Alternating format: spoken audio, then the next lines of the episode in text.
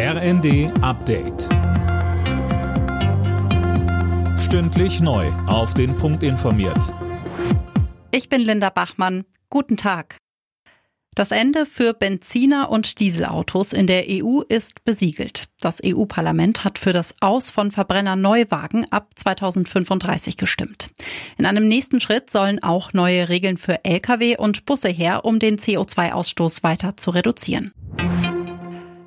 Offenbar erneute Panne bei der Wahl in Berlin. 450 Briefwahlstimmen sind laut Spiegel nicht ausgezählt worden, obwohl sie vor Fristende abgegeben wurden.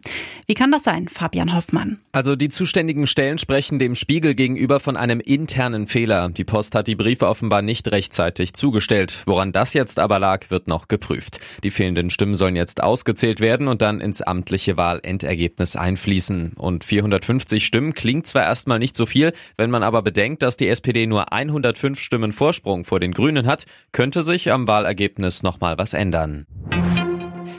Die Corona-Regeln werden auch in Krankenhäusern und Pflegeheimen weiter gelockert. Ab dem 1. März gilt dort nur noch eine Maskenpflicht für Besucher. Beschäftigte und Bewohner brauchen keinen Mundschutz mehr tragen und die Testpflicht entfällt komplett. Damit die Ukraine mit mehr Munition versorgt werden kann, wird in Deutschland wieder mehr davon produziert. Das hat Verteidigungsminister Pistorius vor einem Treffen mit seinen NATO-Kollegen erklärt. Sie beraten heute über weitere Unterstützung für die Ukraine. Der FC Bayern München startet am Abend in die KO-Runde der Fußball Champions League. Der deutsche Rekordmeister ist zum Achtelfinal-Hinspiel bei Paris Saint-Germain zu Gast. Anpfiff ist um 21 Uhr. Alle Nachrichten auf rnd.de